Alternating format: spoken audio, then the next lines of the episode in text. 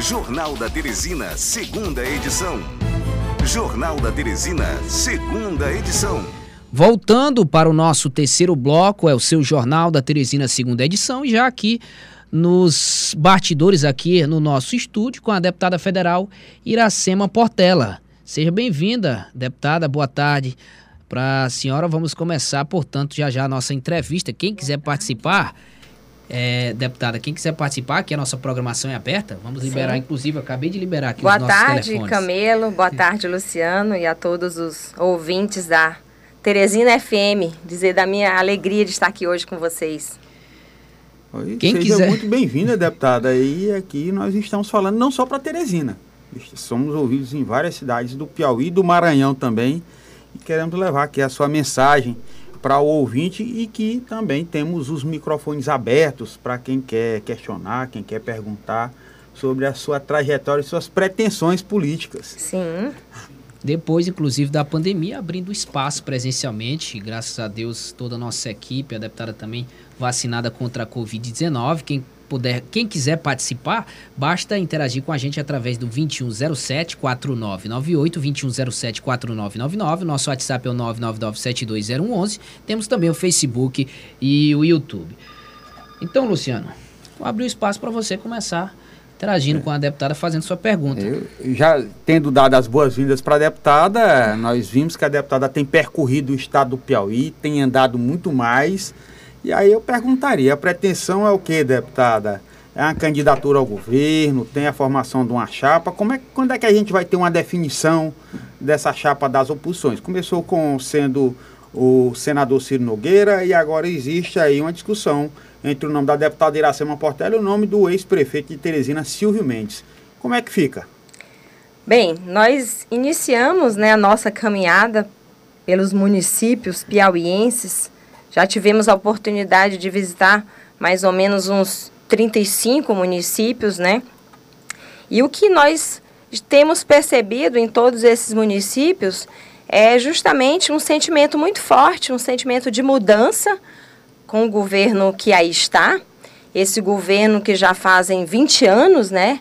Que estão no poder, é, exercendo o poder aqui no, no nosso estado. O que gera, de certa forma, uma acomodação, uma acomodação muito grande, e nós estamos percebendo que as pessoas querem uma mudança.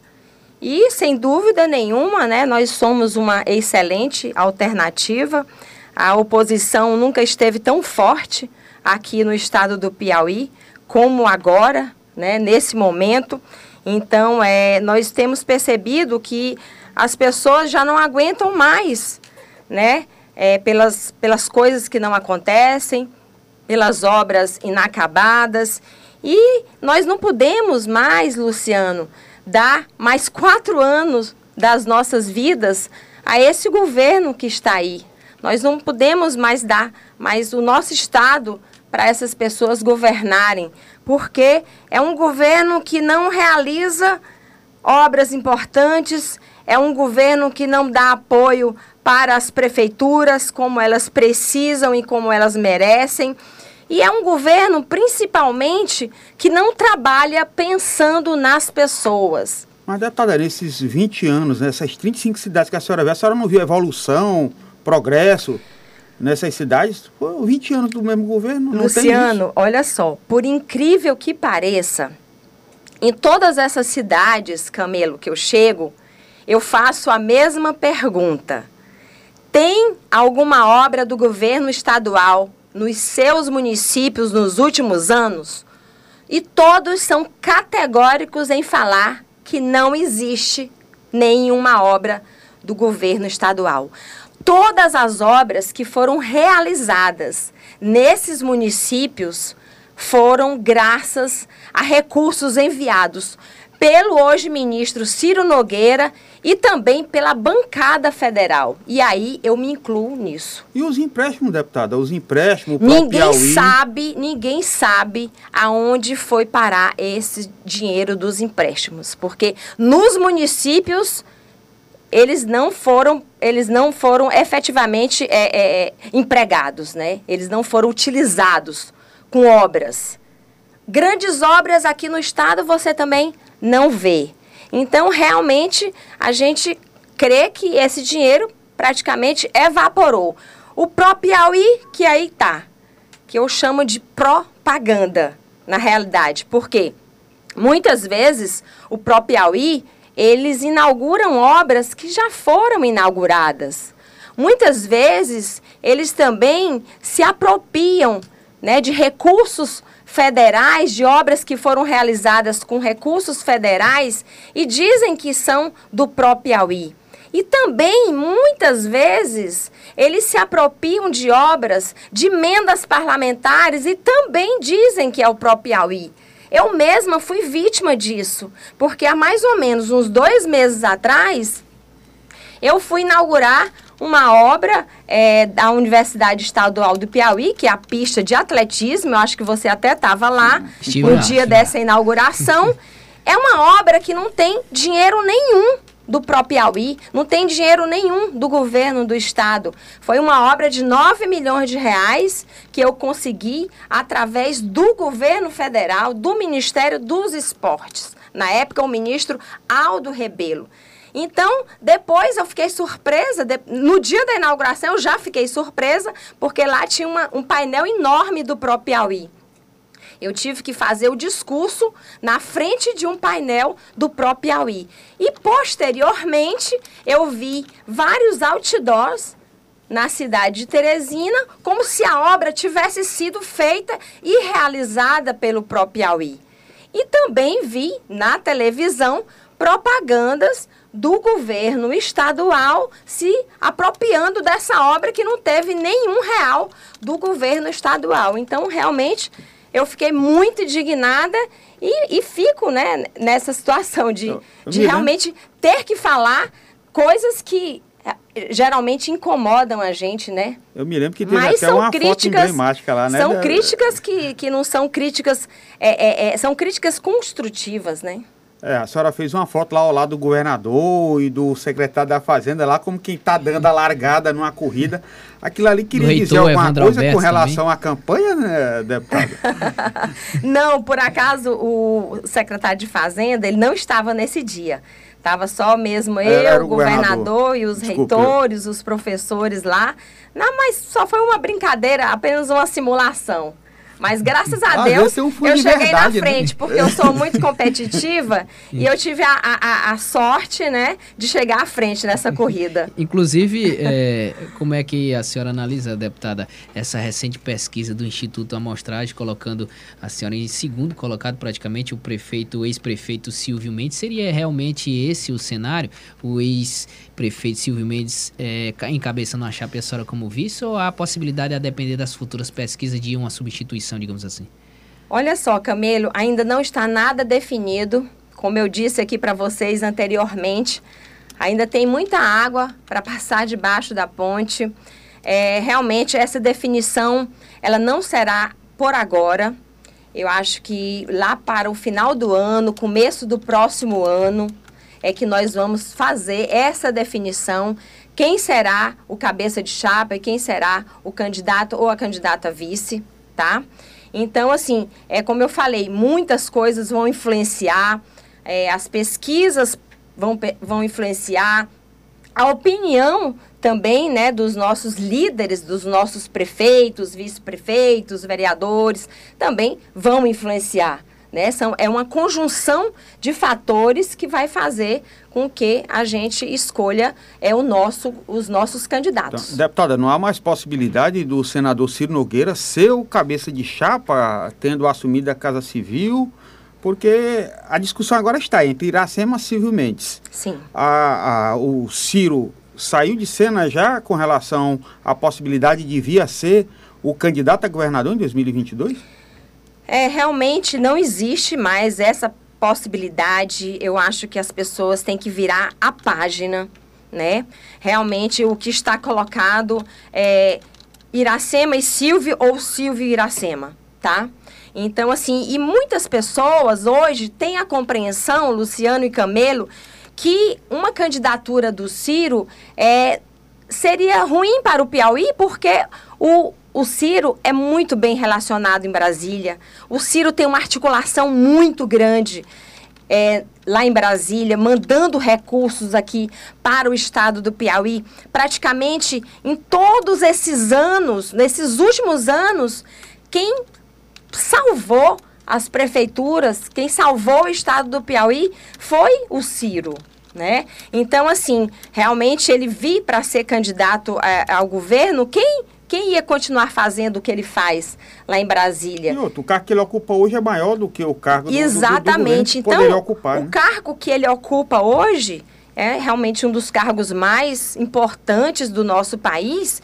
E se ele ajudou imensamente o estado do Piauí como senador, que dirá agora como ministro da Casa Civil, que vai poder ajudar muito, muito, muito mais. Você viu que ontem ele fez um anúncio aqui, né, com relação à questão da federalização de algumas rodovias, né, estaduais, que vai ser fundamental para o escoamento da nossa produção. Nós tivemos a oportunidade de fazer uma reunião lá nos Cerrados, né, na Fazenda Progresso, com todos os produtores lá da, da ProSoja. E realmente eles nos relataram a falta de apoio que eles tiveram durante todos esses anos. E são pessoas que saíram né, dos seus estados para virem aqui para o estado do Piauí. Eles investiram aqui toda a sua vida, todo o seu patrimônio, eles geram riqueza, geram renda para o nosso estado, movimentam em muito a nossa, a nossa economia. Então, eles mereciam pelo menos uma infraestrutura né, de qualidade, boas estradas, uma energia boa, e nem isso eles tiveram por parte desse governo durante esses 20 anos. Então, a solução que foi encontrada é justamente essa: federalizar né, as nossas rodovias estaduais. Deputada, e já tem, tem, já tem sim as rodovias que, ser, que serão federalizadas. Deputada, tem uma observação a fazer aí. A senhora falou em 20 anos de cobrança dos produtores e aquela reunião da qual a senhora participou, eh, os produtores eh, se reuniram num dia e no dia seguinte já houve o anúncio, né? Então, para você ver como é o, o, poder e o dedo de um ministro para resolver já uma questão desse tipo que é histórica, né? Exatamente, uma questão histórica, sim. É, é, o questionamento seria, é, para federalizar, precisa de autorização do governo do estado, não é isso? Já existe algum, algo nesse sentido para que possa dar, dar, dar, vazão a esse projeto sem nenhum percurso, sem nenhum, é, nenhum entrevero político? Então, é, a atuação do ministro Ciro Nogueira foi realmente fundamental lá com o ministro Tarcísio, né? Eles tiveram uma reunião juntamente com os, alguns é, parlamentares da bancada federal. E, Luciano, é o seguinte, já existe essa autorização por parte da Assembleia Legislativa para federalizar essas rodovias. Então, ela, ela é, será federalizada a PI 247, que vai do entroncamento da BR 135, passando pelos municípios de Sebastião Leal, Uruçuí e Ribeiro Gonçalves. E também será federalizada a PI 292, que sai do município de Ribeiro Gonçalves até a BR 330. Então vai ser uma obra que será assim marcante para o nosso estado e também para o agronegócio, que gera tantas e tantas riquezas aqui por, para o estado do Piauí e que contribui tanto né, para o aumento do nosso PIB. Deputada, é o, é o coração é, do Cerrada, né? É, Luciano, deputada, é, vamos passar aqui para os nossos ouvintes para a gente interagir também. Tem gente já mandando, tem gente que antes da senhora participar aqui, entrar no nosso estúdio, mandou mensagem. Foi no caso do Pedro, do hum. Pedro Silva, da, do Nova Teresina. Ele disse assim: pretensão, é, se ela não é, acha que é pretensão, isso direcionando a senhora, deputada é, do senador e agora ministro Ciro Nogueira de querer ser candidato a governador e ela ser vice, que ele deveria se lembrar do grave erro que ele cometeu ao querer vencer o prefeito de Teresina na eleição passada. Eu sugiro, apesar de não ter tanta simpatia, principalmente para varrer o PT do Estado? A pergunta foi do Pedro ficou um pouco assim. É mais comentário do que pergunta. É, ficou é, meio um complicada, porque é. até porque o Ciro não é candidato ao governo, e se o Ciro fosse candidato ao governo, eu jamais seria a vice dele por conta de toda a ligação que temos, não é isso? Muito obrigado ao Pedro pela participação. E tem outra aqui, Luciano, o nosso ouvinte através do WhatsApp, ele não se identificou, mas ele pediu, coloque o meu. Diga para Iracema sair dessa chapa a governo do estado. O partido tem que escolher outro vice para o doutor Silvio Mendes, pois a presença dela na chapa só atrapalha o doutor Silvio Mendes, que é uma pessoa honrada e muito capacitada para o cargo. Caso contrário, vão entregar o governo de mão beijada para o PT. O ouvinte não se identificou, é deputada, mas foi uma mensagem enviada agora é às 13h13 aqui pelo nosso Só tem uma foto aqui no perfil dele. Enfim, a senhora fica à vontade para comentar. Não, eu respeito a opinião dele, afinal de contas, a gente sempre, né, Luciano, tem que, tem que é, respeitar a opinião das pessoas. É, mas eu quero dizer para esse ouvinte que eu já estou no meu terceiro mandato de deputada federal e com muita honra ao longo de todos esses anos eu estou representando o estado do Piauí lá em Brasília e tenho um trabalho realmente grandioso aqui no estado do Piauí, onde eu represento cerca de 40 prefeituras e em todos esses lugares eu tive obras importantes, obras na educação, na saúde, na infraestrutura, perfuração de poços, obras que realmente fizeram a diferença na vida das pessoas dos que vivem né, nesses municípios. Aqui em Teresina também eu tenho obras importantes, obras grandiosas, como eu posso citar para vocês, a nova maternidade de Teresina, o Centro Materno Infantil, que já, já está em fase bem adiantada né, de, de de obra, que é uma das maiores obras que estão sendo construídas aqui no estado do Piauí, que graças a Deus tem uma grande participação minha, sem falar é, na pista de atletismo para os nossos atletas hospital aqui infantil. do estado, o hospital, a reforma e ampliação do Hospital Infantil Lucídio Portela, as tantas emendas que eu mandei para o Hospital São Marcos, onde trata de câncer, e o, o viaduto da Higino Cunha. Então, são obras extremamente é, relevantes e importantes, né? Que esse ouvinte é, deve levar em consideração quando ele fala né, que, eu, que o meu nome não é honrado para isso. Mas eu só respeito a opinião dele e discordo. Mais uma participação, deputada. O Marcos Aurélio. A gente pede que o ouvinte coloque uma participação um áudio mais curto, um texto também pequeno, para a gente conseguir colocar, repercutir o maior número de participações aqui durante o nosso JT2. Vamos ouvir um trechinho do áudio aqui do Marcos Aurélio diz para a deputada, pois vamos repercutir. Boa tarde, Camilo, Luciano, Eduardo, a todos da ouvinte da Teresina FM, do jornal Segunda Edição. É, eu queria só ressaltar em relação do que da, da vergonha que a gente, da gente não, que o presidente do nosso país passou ontem, né? Pelo fato de que, primeiro, um, um chefe de Estado que vai participar de um congresso da ONU, onde, onde eles têm é, que respeitar na questão da saúde, porque todos foram imunizados e o presidente do nosso país não é imunizado foi para o Congresso discutir, né? E não participou de falar de que foi imunizado nem nada, né? Ou seja, ele pode também estar tá transmitindo, a, caso ele tenha Covid, passar pelos outros chefes de Estado. Todos os chefes de Estado que estão presentes na ONU, eles estão lá, sendo imune ou não, mas é questão de honra, não é questão de burocracia. E isso é uma honra que o, o presidente do, do país não tem. Tá aí, foi a participação, deputada. A senhora também fica à vontade para comentar ou não. Ele fez uma crítica ao pronunciamento do presidente da República, Jair Bolsonaro. Esse ouvinte aqui é o Marcos Aurélio.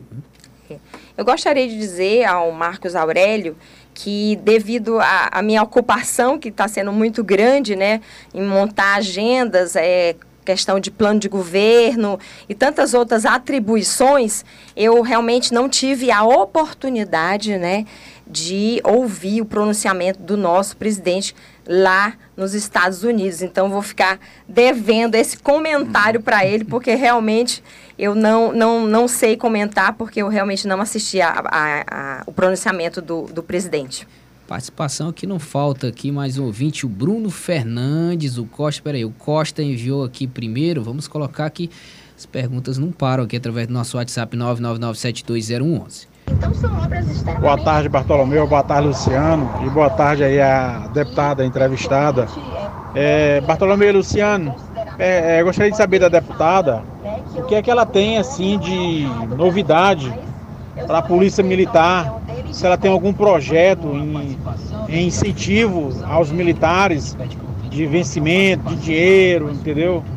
De armamento, entendeu? De equipamento para a polícia.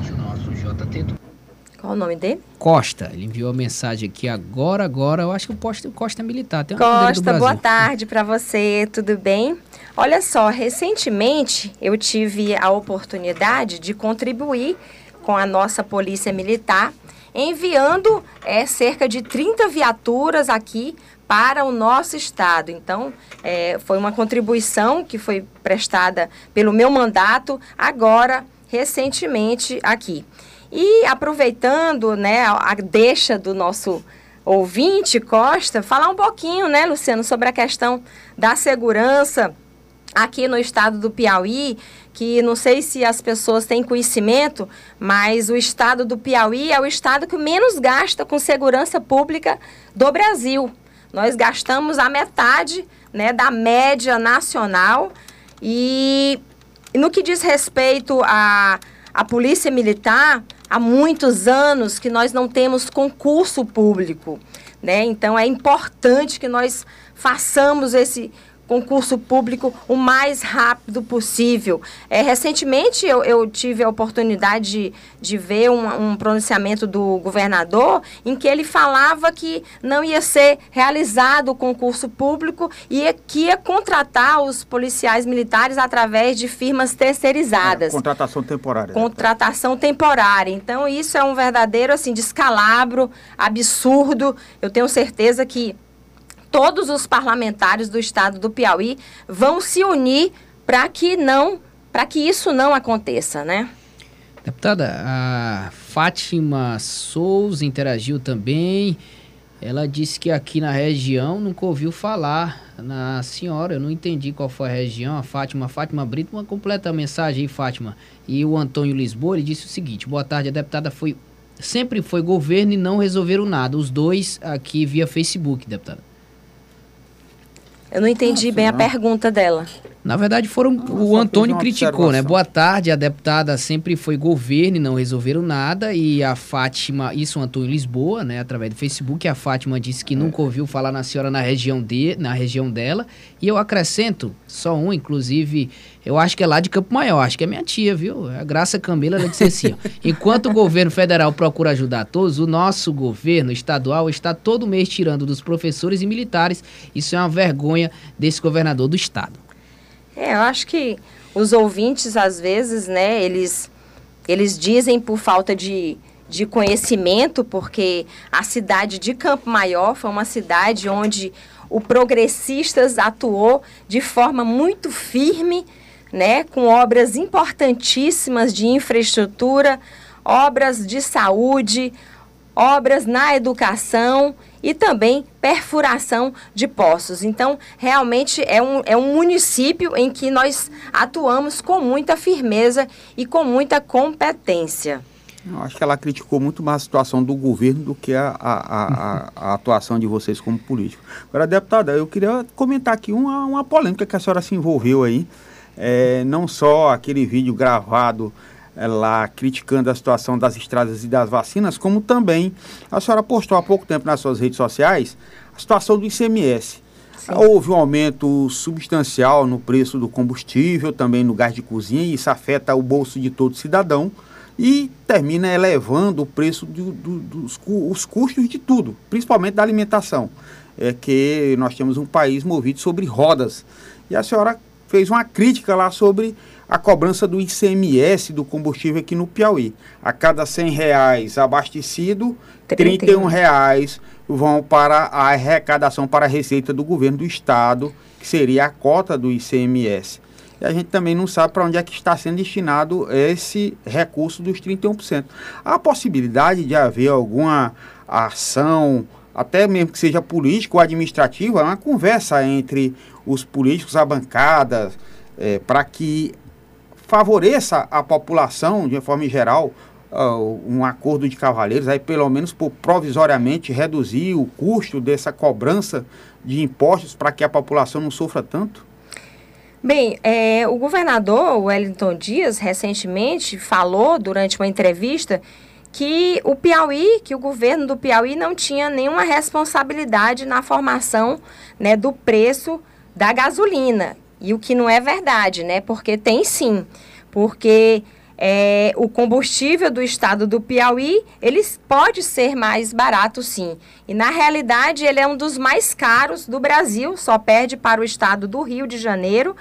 Então, é, para que o consumidor saiba, como você já falou, a cada 100 reais que ele coloca na, na, no seu carro, 31 é destinado né, para o ICMS. E nós consideramos que isso seja extremamente abusivo né? Já que muitos governadores já baixaram essa alíquota. E por que que o governador Wellington Dias não faz isso, né? Porque essa é uma decisão que depende única e exclusivamente do governo do estado. É uma decisão política. Né? É uma responsabilidade, esse alto custo do combustível é, é responsabilidade do governo do estado. Então, o governo ele pode sim reduzir o valor pago pelo combustível, se cortar essa alíquota do, IMC, do ICMS que o Piauí cobra. Né? Então, nós acreditamos nisso. É, deputada, a gente vai precisar fazer um pequeno comercial. A senhora poderia permanecer mais alguns minutos conosco aqui? Sim. Pois Vamos para o intervalo para comercial. intervalo, a gente volta já já, continuando essa entrevista com a deputada Iracema Portela. Jornal da Teresina, segunda edição. Olha, eu sou o jornalista Anderson Camelo e estou aqui hoje no comando do seu Jornal da Teresina, segunda edição, com o Luciano Coelho e recebendo aqui nos nossos estúdios a deputada federal Iracema Portela, pré-candidata possivelmente aí a vice-governadora em 2022. Vamos continuar com as nossas participações, você pode interagir. Vai ser se não for governador. É, é, corrigindo. Na verdade, eu coloquei vice-governadora. A deputada é, colocou aqui que não está definido. Não é vice-governadora ainda e nem cabeça de chapa. Quem vai definir é o cenário aí posterior, talvez pesquisa, inclusive no próximo mês, não é isso, deputada? Pesquisa encomendada para ser revelada no próximo mês, talvez? Exatamente, mas como eu falei anteriormente, essa decisão ela não será tomada agora, essa decisão irá ser tomada provavelmente no final do ano ou começo do próximo ano. Quem será a cabeça de chapa não está nada definido ainda. O certo é que vai ter o nome das oposições aí para disputar o governo e, deputado, aproveitava aqui, já o Camilo vai, vai, vai, já buscar aí também mais participação dos nossos ouvintes, mas eu questionaria a senhora, é, a senhora fez um, uma postagem nas suas redes sociais criticando como se deu a eleição para a escolha do conselheiro do Tribunal de Contas. E, querendo ou não, não é o fato da eleição em si, mas o que a repercussão, os reflexos disso diante da formação da base de sustentação política do governo na Assembleia. Nós temos ainda progressistas que, apesar do partido estar na oposição hoje, ainda fazem parte do governo. Como é que essa relação da, de, de, de progressista que hoje faz oposição, a senhora é oposição hoje, o senador Ciro, que já foi parte do governo, hoje também é oposição, e agora temos aí alguns deputados e, e ainda que estão em secretarias do governo. É uma relação saudável? É, durante o período né, que houve a eleição para o TCE, eu realmente fiz umas postagens né, colocando para o povo piauiense que tinha sido lamentável que o governador é, tivesse colocado é, tanto empenho nessa, nessa eleição, né? Como se o Piauí não tivesse tantos problemas para serem é, resolvidos e enfrentados, né? Mas é isso que eu sempre tenho dito. O governador, ele prefere fazer política do que políticas públicas. Né? Isso tem sido um problema muito sério é, durante é, todo o mandato do governador Wellington Dias. E Com relação aos progressistas, né, que ainda estão no governo, eu tenho certeza que dentro em breve eles vão sim tomar partido e vão resolver as suas situações. Isso vai ser é, dentro de um pouco espaço de tempo, isso será resolvido porque não é, não é saudável né, esse tipo de relação, porque a maioria dos progressistas estão na oposição. Ainda tem alguns progressistas que fazem parte né, do governo. Então, eu, acho, eu acredito que em breve eles tomarão o seu partido e a sua posição. A justificativa de alguns deles é que ajudaram a eleger o governador. Portanto, Portanto, o exército de batalha seria também parte do exército de ocupação. Por isso, ainda estariam lá nessas funções. É isso aí, mas já está mais do que na hora de desocupar, né? O exército bater em retirada, como já, nós já fizemos isso. Deputada, para finalizar, já estamos terminando a nossa entrevista. Seguramos aqui a deputada mais um tempinho é, no nosso último bloco e tem mais ouvintes interagindo aqui através do nosso 999720111. O Júnior Gavião enviou uma pergunta. Olá, deputada Iracema Portela, Júnior Gavião, aqui da Zona Leste. Deputada, aqui durante muito tempo foi prometido uma questão de segurança pública. Infelizmente, os assaltos são constantes na nossa região. Eu queria saber da senhora, caso se confirme, se ela seja candidata, e venha ganhar a região do Vale do Gavião, uma região com mais de 18 mil moradores, pode contar com o apoio da senhora em relação a termos uma companhia de polícia da Segurança Pública região? Boa tarde, Júnior Gavião. Boa tarde, Júnior. Tudo bem? Como é que você está? Eu conheço muito a região aí de vocês. É uma região realmente muito vulnerável, que tem grandes problemas. E você pode ter certeza que é, após nós é, assumirmos o governo do Estado, essa é uma situação que irá ser estudada para nós tentarmos resolver. A segurança pública do estado do Piauí é, merece sim é, uma prioridade máxima né, por parte do poder público estadual, tendo em vista que a, a, a, a taxa de violência está muito, muito, muito alta. E tem muitos é, é, índices que são divulgados pela Secretaria de Segurança que são índices fictícios. É, muitas vezes você vê o secretário de Segurança falando que o estado do Piauí é o estado que menos tem violência no Brasil e no Nordeste. Quando, na verdade, no anuário da segurança pública, isso, esse dado não é verdadeiro, esse dado não é verdade. Né? O Piauí teve o quarto maior aumento das taxas de mortes violentas no último ano, segundo o Anuário da Segurança Pública. E volto a afirmar: o estado do Piauí é o estado que menos é, investe em segurança pública do Brasil. Ele investe menos da metade da média nacional. E essa é uma situação que tem que ser mudada urgentemente. Deputada, Chegando ao fim da nossa entrevista, agradecendo até pelo, pela oportunidade, pela entrevista, por você ter esperado aí para o nosso último bloco. A gente estendeu até mais um pouquinho, atendendo aos nossos ouvintes. Desculpando também aos ouvintes que não deu para colocar aqui.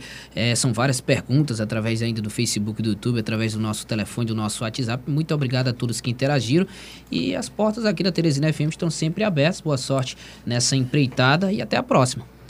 Muito obrigada, Camelo, muito obrigada, Luciano, por essa oportunidade de estar aqui é, conversando, trocando essa ideia com todos vocês. Foi um prazer muito grande. Espero voltar em breve. E aguardamos a senhora aqui em breve para dar notícias do resultado das pesquisas, da definição dos nomes e como é que vai ser essa escalada progressista aí até a eleição de 2022. Muito obrigada, um grande abraço a todos.